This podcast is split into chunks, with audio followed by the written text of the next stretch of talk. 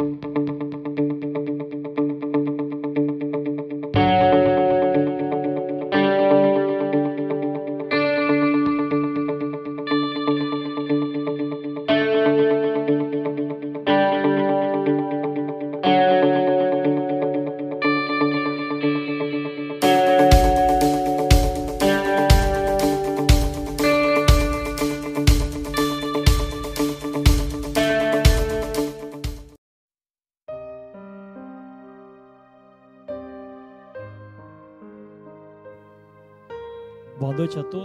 paz do Senhor.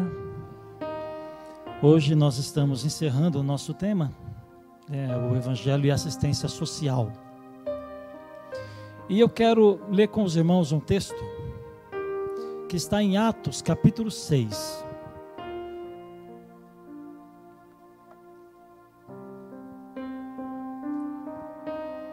Eu imagino que a pior tarefa é do primeiro e do último, né? Porque o primeiro ele tem que dá a direção, ele lança, lança a direção. E o último que fala fica em palpos de aranha, porque ele praticamente todos os pastores que passaram por aqui ao longo do mês inteiro já falaram. Então você pensa, oh Senhor, o que é que eu vou falar no último dia que ainda não foi dito, né? Então o primeiro e o último sempre tem um pouco mais de trabalho. E eu quero ver com os irmãos hoje uma coisa muito interessante que nós como cristãos nós devemos praticar. É, vamos começar em Atos, Atos capítulo 6, a partir do versículo 1.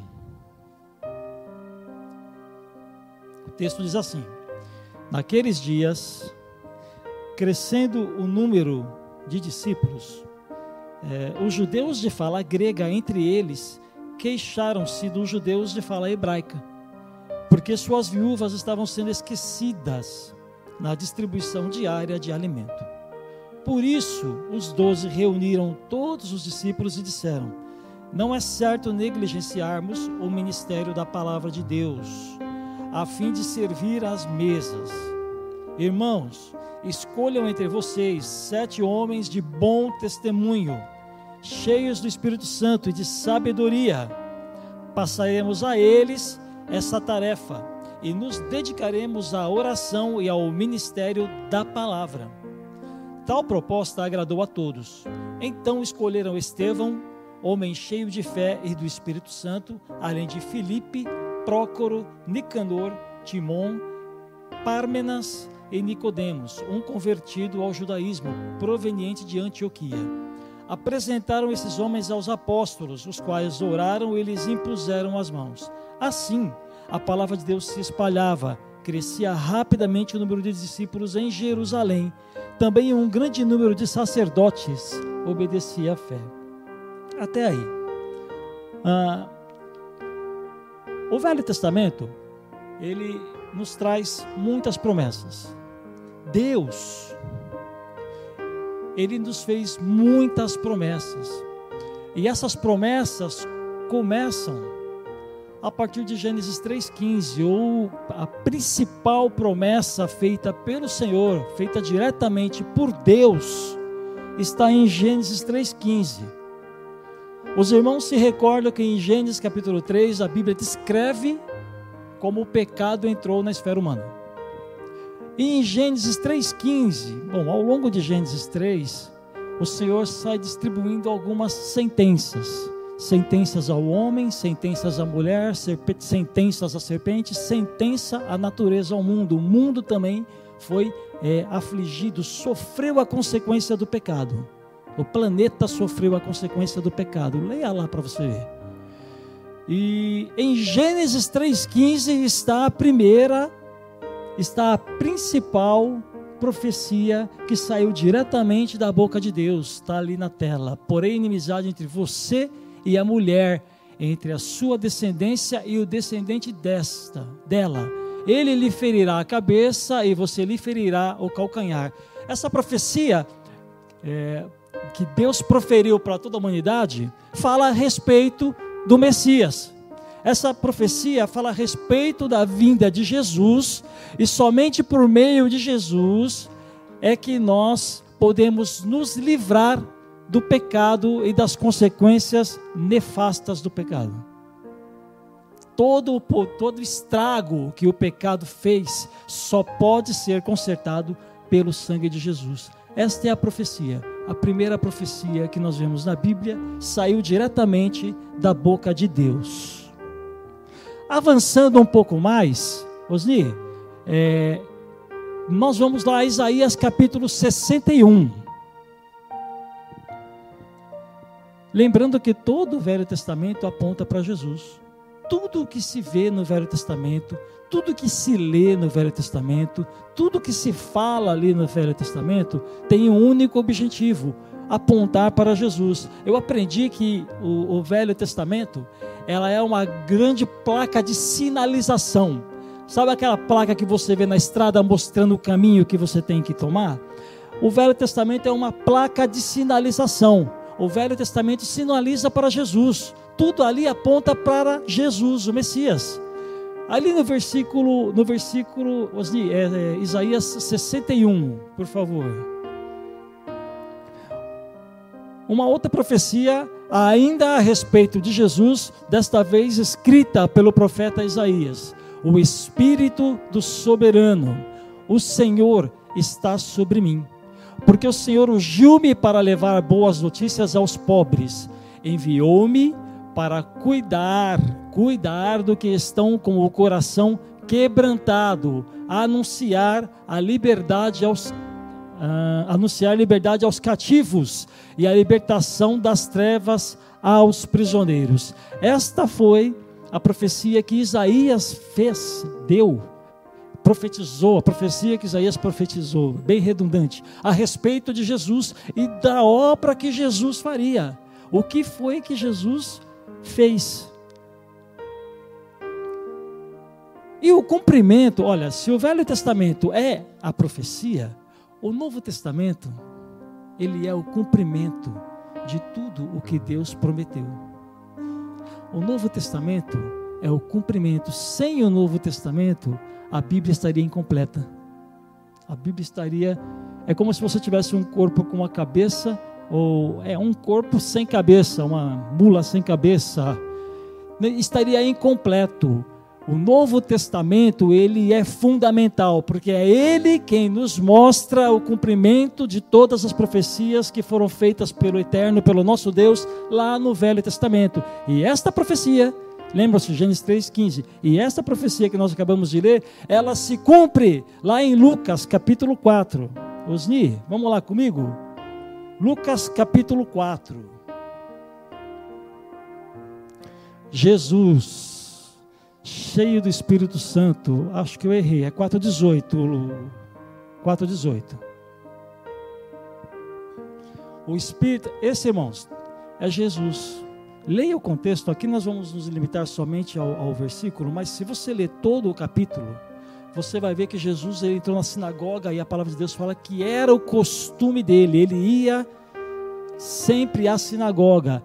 Desta vez ele foi à sinagoga e ele pegou o rolo. Estima-se que a idade dele, é, neste momento, era cerca de 30 anos é a idade em que o homem adquire respeito diante de outros homens no contexto judaico. Então lembre-se que até isso, Deus, é, até, até o momento do início do ministério, foi pensado pelo Senhor. Ele não poderia ter começado antes, porque ele não teria respeito de ninguém. Mas ele começou a ministrar próximo dos 30 anos, porque é aí que um homem judeu ganha respeito diante dos homens da sua comunidade. E o texto diz assim: O Espírito do Senhor está sobre mim. Este era Jesus que estava lendo algo que foi profetizado a respeito dele mesmo. É, porque ele me ungiu para pegar boas novas aos pobres. Ele me enviou para proclamar liberdade aos presos e recuperação da vista aos cegos, para libertar os oprimidos. O 19, Osni, por favor. E proclamar o ano da graça do Senhor. Irmãos, este é o cumprimento da profecia do Senhor, que, que o Senhor Deus, que Deus deu. A salvação que foi prometida se cumpre aqui, em Jesus. Amém? A salvação se cumpre em Jesus. Agora, é, o que é que realmente transforma a vida de uma pessoa? O que é que realmente transforma a vida de alguém? Eu vou fazer um exercício com você. Quantos aqui não são é, evangélicos de berço? Quantos não nasceram no berço cristão? Boa parte não nasceu no berço cristão. Então andaram com o pé aí pelo mundo. Andaram pisando nas poças de lama por aí, né? Assim como eu. Pisei por aí até os 17 anos. Você se recorda, aqueles que nasceram em berço cristão, não tem problema, você também pode participar. Pense em alguém que você conhece, que não era convertido, que não cria em Jesus como Senhor e Salvador da sua vida. E essa mesma pessoa, pense nela, é, depois que ela conheceu a Jesus como Senhor e Salvador de sua vida. Teve mudança? Sua vida mudou? Se não mudou, nós vamos precisar orar por você. Nós vamos pregar para você receber Jesus essa noite. Sua vida mudou, não mudou? Mudou. A minha mudou da água para o vinho. Minha, minha, a minha vida mudou muito. Eu contei aqui, na última vez que eu preguei, um pedacinho do que eu fazia. Só um pedacinho. A minha mulher era uma santa por ter me aturado. O, oh, ela falou, ô. Oh. oh Senhor, tem misericórdia. Tua vida mudou, sabe por que, que a tua vida mudou? Sabe por que a vida dessa pessoa que você conheceu, não crente, depois de crente, sabe por que a vida dela mudou? Paulo fala em Romanos capítulo 1, se eu não estiver enganado, no verso 16, que ele não se envergonha do evangelho, porque ele é o poder de Deus para a salvação de todo aquele que crê. O Evangelho é o poder de Deus para transformar, não apenas para salvar a minha alma, não só para salvar a tua alma, mas o Evangelho é o poder de Deus para transformar a nossa vida. Você mudou porque Jesus entrou em seu coração e você passou a colocar a palavra dele em prática. É verdade ou não é? É verdade, é isso mesmo que acontece. Eu dei um exemplo essa semana no grupo de comunhão lá em casa, que é do guarda-roupa de mulher. Oh Deus, guarda-roupa de mulher. Vocês sabem que os homens passam dois, três anos tranquilamente com uma calça jeans, uma calça social um tênis, um sapato e uma camiseta. Não é verdade? Não tem crise, gente. A gente vive bem. Não tenham pena de nós, mulheres. Estamos bem, sério, de verdade. Mas abre o guarda-roupa de uma mulher, pastor Adilson. Abra o guarda-roupa de uma mulher. Bom, eu contei que a minha mulher, ela virou poceira. Ela está tomando posse do meu lado do guarda-roupa. Já que não tem nada, ela está invadindo. Abre a, abre a porta do guarda-roupa de uma mulher. Você sabe que as mulheres, quando nascem, é, e o médico vai lá e dá aquele tradicional tapinha, que a, a criança tem que chorar, não tem que chorar? Ainda chora, né? As mulheres, primeiro, as meninas, quando levam tapinha, elas falam: tô sem roupa. É. Aí depois choram. Primeiro, porque elas saem de fábrica equipadas com essa frase: Estou sem roupa. Guarda-roupa de mulher é assim: você abre, explode. Cai roupa por todos os lados do quarto. E qual é a frase das irmãs? Eu estou sem roupa. Não tem nada para ir na igreja. Gente, quando dá 5 horas da tarde, eu saio do quarto. Porque é, é, é crise, é crise no quarto. Eu saio, 5 horas eu, eu vazo. Eu vou lá para a sala e espero. É crise certa. Tem muita coisa lá. Só que o interessante é que tem muita coisa que não serve. Aí o que, que a mulher faz? Eu já contei isso aqui uma vez. O que, que a mulher faz? Ela separa tudo que não serve. Isso é bom, porque traz para a igreja, dá para quem precisa. Isso é bom, é ótimo. Mas aí o problema vem depois, porque vai olhar o guarda-roupa vazio. E agora que eu estou sem roupa mesmo. Você já estava sem roupa com ele cheio, imagina vazio. Ah, estou sem roupa. Ô oh, meu amor, me dá um dinheirinho para comprar roupa. Aí ela vai lá e vai comprar as roupas que servem. Lembre-se que a mulher tira do guarda-roupa aquilo que não serve mais. E vai trazer para o guarda-roupa aquilo que serve. Por um período, né? Mas aquilo que serve. Assim é a nossa vida, irmãos. Quando você se converte, Quando você crê que Jesus é o Senhor e Salvador da sua vida, e você começa a ler a palavra de Deus, a palavra de Deus vai tirando a roupa suja que está na sua cabeça e vai trazendo roupa nova. Os velhos pensamentos, os velhos costumes, aquelas coisas ruins que você fazia, eram, são, passam então de forma gradativa a ser substituída por coisas de Deus. E é por isso que a sua vida evolui, porque você tem Jesus como teu Senhor e começa a praticar a palavra de Deus. Deu para entender? É por isso que você evolui. E eu faço votos que você pratique cada vez mais a palavra de Deus para que você evolua cada vez mais. O que eu quero dizer com isso é o seguinte, que nós estamos falando sobre assistência social. E uma coisa que foi batida muito aqui esse mês foi que dar coisas para os outros não muda a vida de ninguém. O que muda a vida de uma pessoa é Jesus Cristo. O que muda a vida de uma pessoa é Jesus como Senhor e Salvador. E não basta apenas isso, ela tem que praticar o Evangelho. Porque se ela apenas é, resolve crer em Jesus, mas não pratica o Evangelho, a vida dela fica estagnada como antes, parada como antes. O que modifica a nossa vida é o Jesus e o poder do Evangelho posto em prática. Isso muda a nossa vida, isso mudou a sua vida, isso mudou a minha vida. É isso que a gente tem que fazer para as pessoas. Pregar o evangelho para que a vida delas não mude. Por quê? Porque quando eu apenas dou coisas, hoje o apóstolo pela manhã, ele ele definiu bem assistência versus cuidado. O texto que nós lemos fala, fala sobre cuidado, já já nós vamos voltar nele. Assistência, assistencialismo é apenas dar. Nós já vimos que isso não muda ninguém. Você tem exemplo de pessoas que só recebem, mas não mudam a sua vida? Não tem. Tem, tem, tem. Está cheio pelo Brasil afora. Está cheio.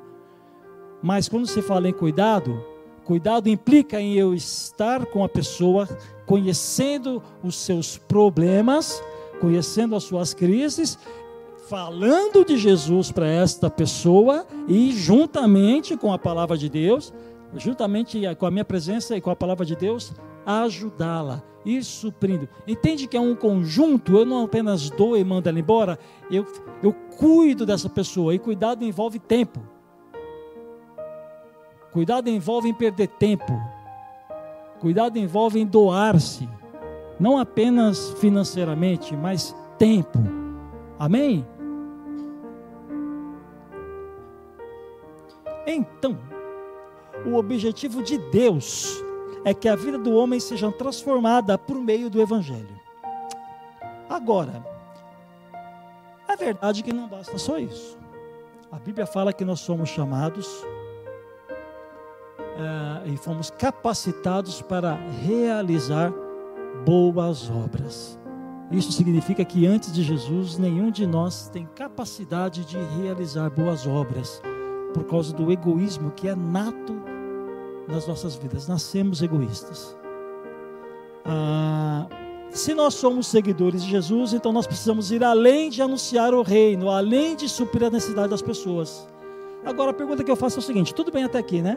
Nós já sabemos que então o trabalho primordial, meu e seu, é anunciar o reino de Deus. O que transforma a pessoa é Jesus e o Evangelho.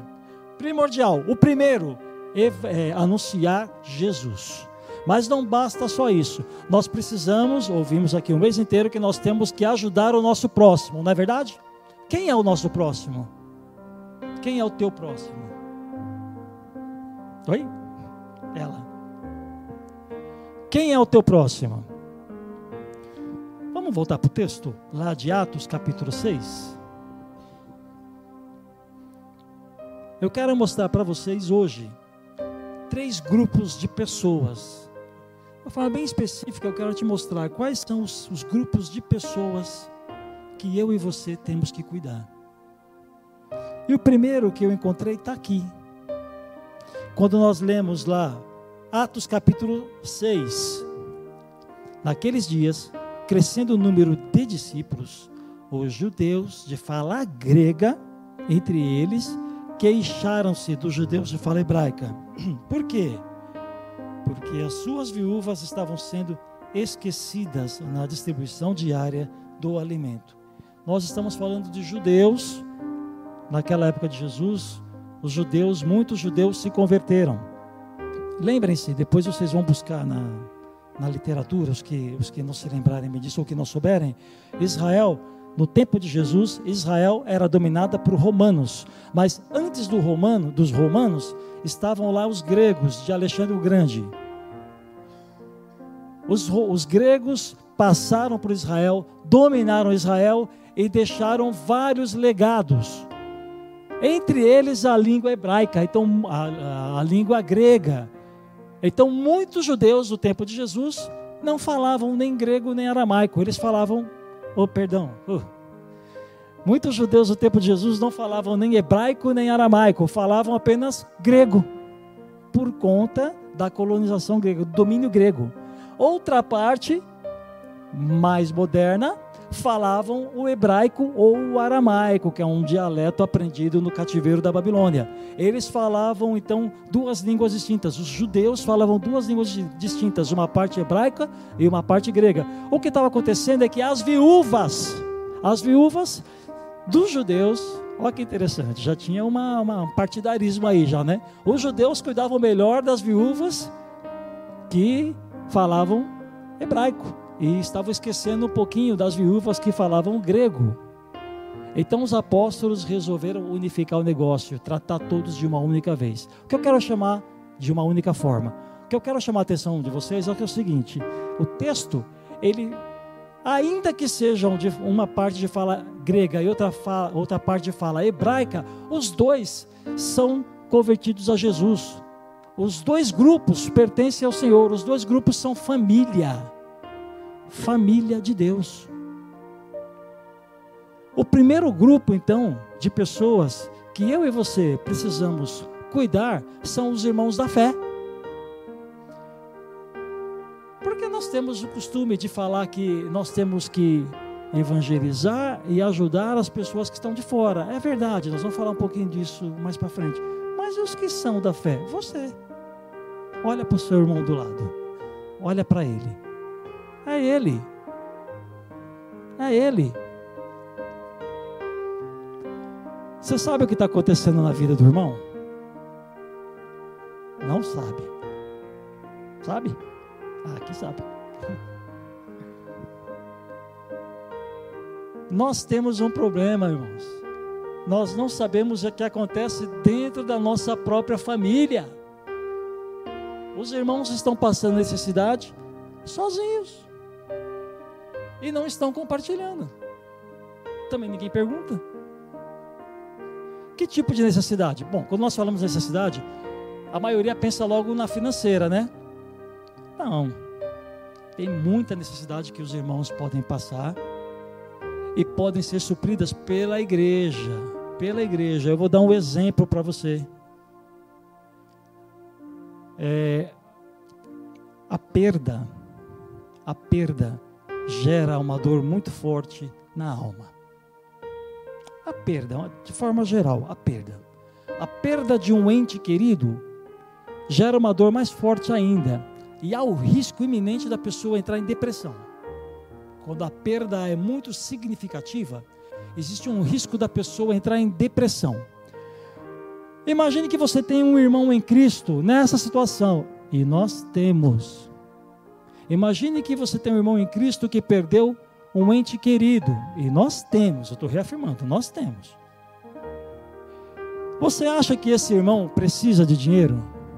Não, ele não precisa de dinheiro nesse momento. Você acha que nesse momento ele precisa de roupa, de um sapato? Não. Esse irmão ele precisa de uma coisa que você pode dar para ele: um abraço. Esse irmão precisa de uma, de uma oração sua. É simples cuidar dos do, cuidar da nossa família. Basta querermos, irmãos. Amém? É, tem uma. Deixa eu ver se eu anotei aqui. Eu, tô, eu trabalho com uma, com uma pessoa e a mãe dele, essa semana, ela teve três aneurismas cerebrais seguidos. Três. Ela está ela tá internada, acho que há 10 dias, salvo engano, 10 dias. E eu percebi pelo semblante dele que ele não estava bem. Pelo semblante. Porque normalmente, ele, sabe a pessoa que coloca fogo no ambiente? Ele é a pessoa que põe fogo no ambiente. O ambiente muito tranquilo, alguma coisa tem, né? Eu fui atrás, eu percebi. E olha que para eu perceber é porque a coisa está ruim mesmo, porque normalmente eu não percebo, né? Fui atrás e de fato o homem estava passando por todo esse drama, filho único e não tinha ninguém para ajudá-lo. Eu ofereci ajuda para ele, orando por ele. Escuta, vem cá, qual é o nome da tua mãe? Ele não é cristão. Qual é o nome da tua mãe? Vamos orar. Mas aí, não vou orar depois. Naquele mesmo momento, eu arrastei ele para algum canto, orei por ele, orei pela mãe dele, orei pela família dele, dentro da empresa, escondidinho num cantinho ali, orei rapidamente. Nós somos pagos para trabalhar, amém? Mas era uma, uma algo urgente, precisava ser feito. Então, rapidamente, dei uma palavra para Diane ou para ele, para aumentar a fé dele, para renovar a esperança no coração dele. Orei por ele e ele foi melhor para o hospital ver a mãe dele. Irmãos, isso que você pode fazer pelos irmãos que você percebe que estão passando por problemas emocionais. Um abraço, uma oração, uma palavra, visita. Visita a vida do irmão, a casa do irmão. Veja o que ele está precisando. Amém? Esse é o primeiro grupo de pessoas que nós precisamos cuidar. Cuidar dos irmãos da fé. Nesse ponto, eu não coloquei isso aqui, mas eu vou aproveitar para fazer o meu merchan. É nesse ponto que os grupos de comunhão são ótimos. Todos aqueles que participam do grupo de comunhão sabem muito bem como isso funciona. Sabem que sempre estou lá, ia falar embaçando com eles, né? Eu sempre estou lá olhando para a cara deles, na casa deles, do grupo. Eu vou visitar, vou ou não vou? Eu não vou visitar os irmãos em casa? Eu vou visitar os irmãos em casa. Tem muita gente aqui que eu já fui visitar, os pastores vão visitar. Por quê? Porque nós, como estamos vendo a sua cara, estamos vendo os seus problemas, nós podemos cuidar melhor de você. Então, é, eu sei que o pastor Adilson já falou isso bastante, e não custa nada reforçar um pouco mais. Participe de um grupo de comunhão. Você, olha, é inevitável que os problemas venham, irmãos. Eu já falei isso aqui uma vez. É inevitável que os problemas venham, mas você não é obrigado a passar sozinho por esses problemas. Então, o grupo é um ótimo lugar para você colocar em prática isso que nós estamos ministrando. Você cuidar da vida de alguém.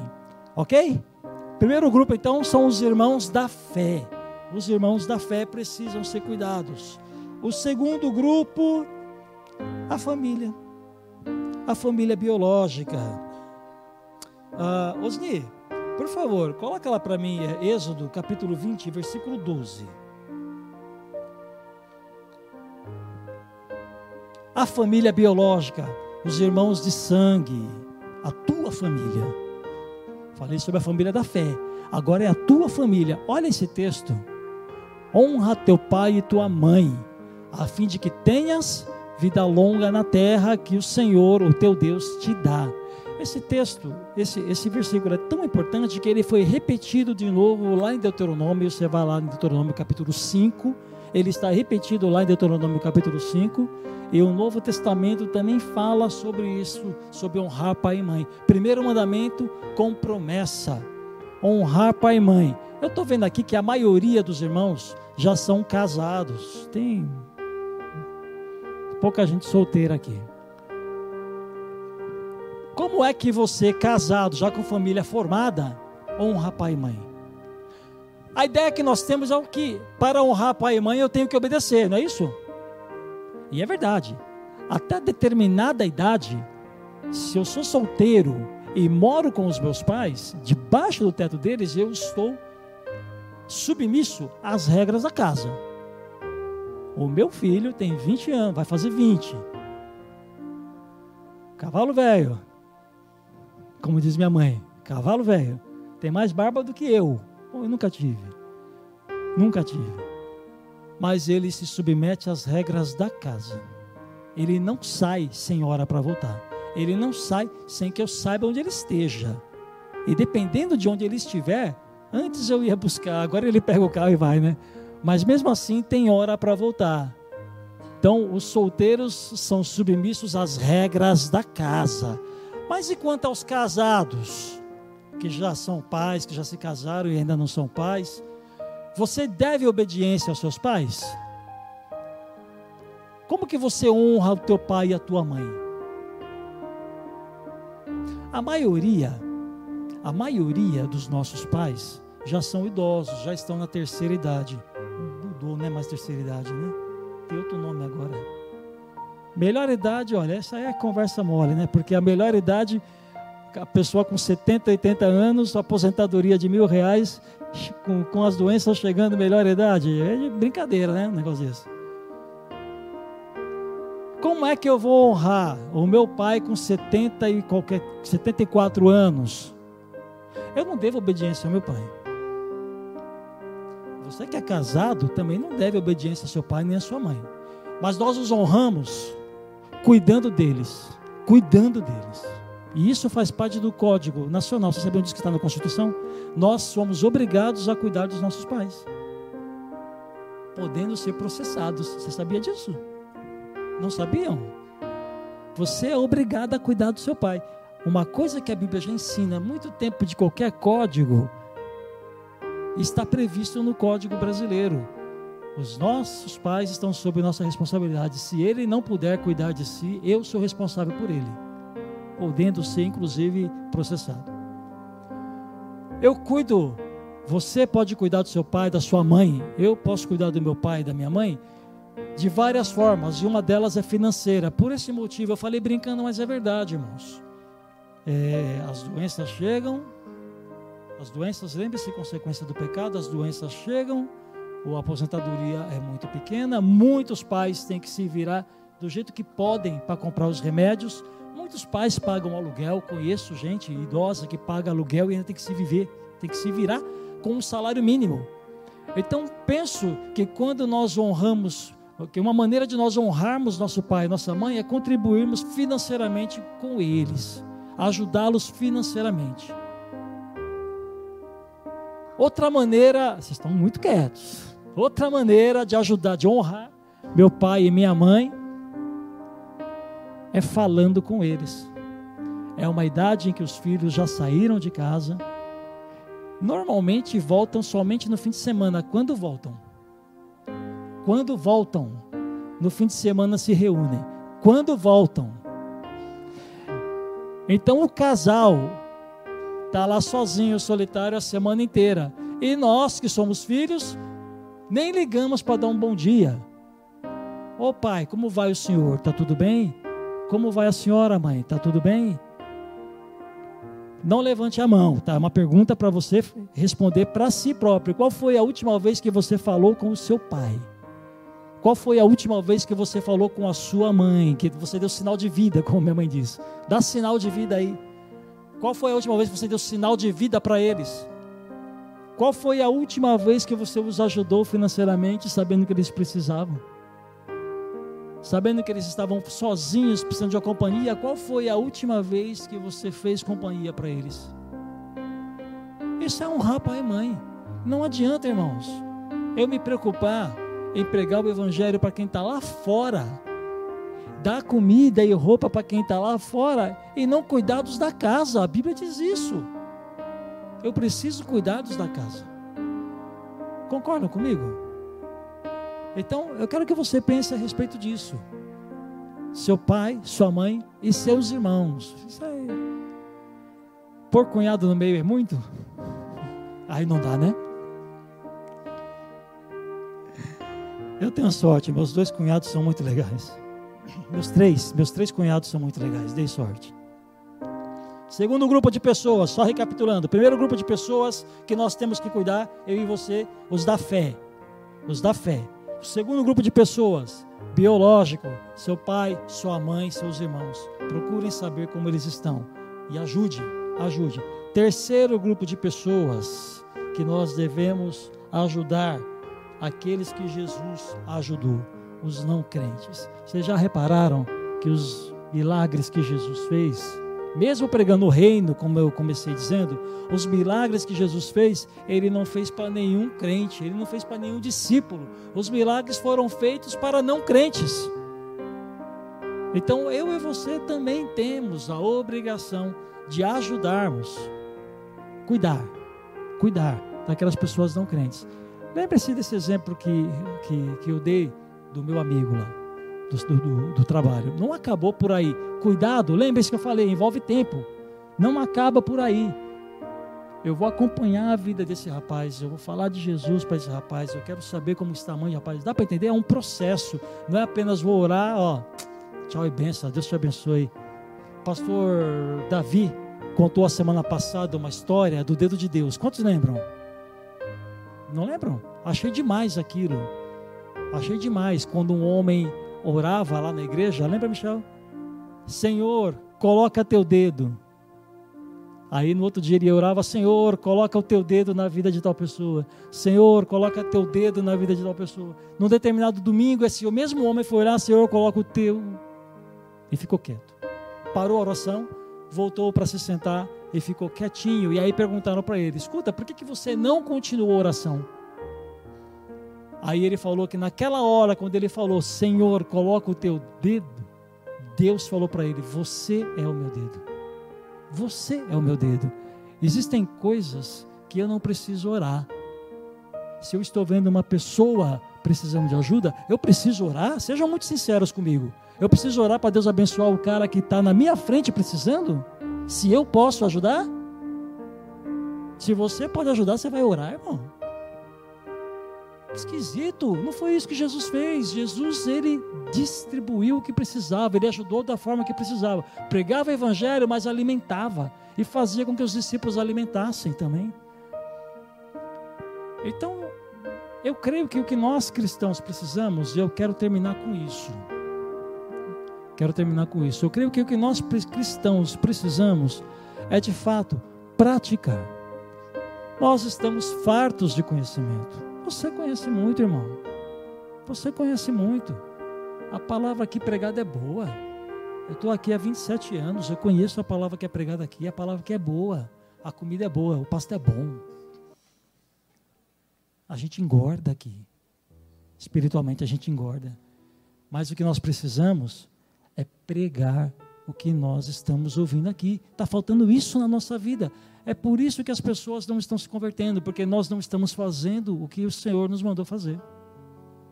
Eu quero desafiar você essa semana a fazer isso, a pôr essas coisas em prática. Eu falei sobre a sua, sobre a nossa família. Esqueci. Família da fé. Falei sobre a família da fé. Para você não esquecer, depois você vai lá no YouTube, tá? Família da fé. Eu desafio você nesta semana, procurar saber como anda alguns dos teus irmãos em Cristo. E ajudar. Ajudar. Eu desafio você nessa semana a ligar para o seu pai, para sua mãe, para o seu irmão, para o seu cunhado, para a tua família biológica, para o teu avô, para a tua avó, para aquelas pessoas que vivem solidão na tua família, na tua família. Tem gente que vive solidão. Eu desafio você a ligar para essas pessoas e estender a sua mão. Não orar só, mas seja o dedo de Deus. Vai lá, vai lá e faz alguma coisa para alguém da tua família. Vai lá, ajuda a tua família. E eu desafio você. Se alguém que não é da tua família na fé, se não é da tua família biológica, se alguém estiver na tua frente necessitando de alguma coisa, eu desafio você a não orar, mas a fazer. Depois você ora, primeiro você faz, depois você ora. Veja qual é a necessidade, ajude. Depois você continua orando por ele e tenta estabelecer um relacionamento com ele. Amém? Eu quero orar para vocês. Vamos ficar em pé?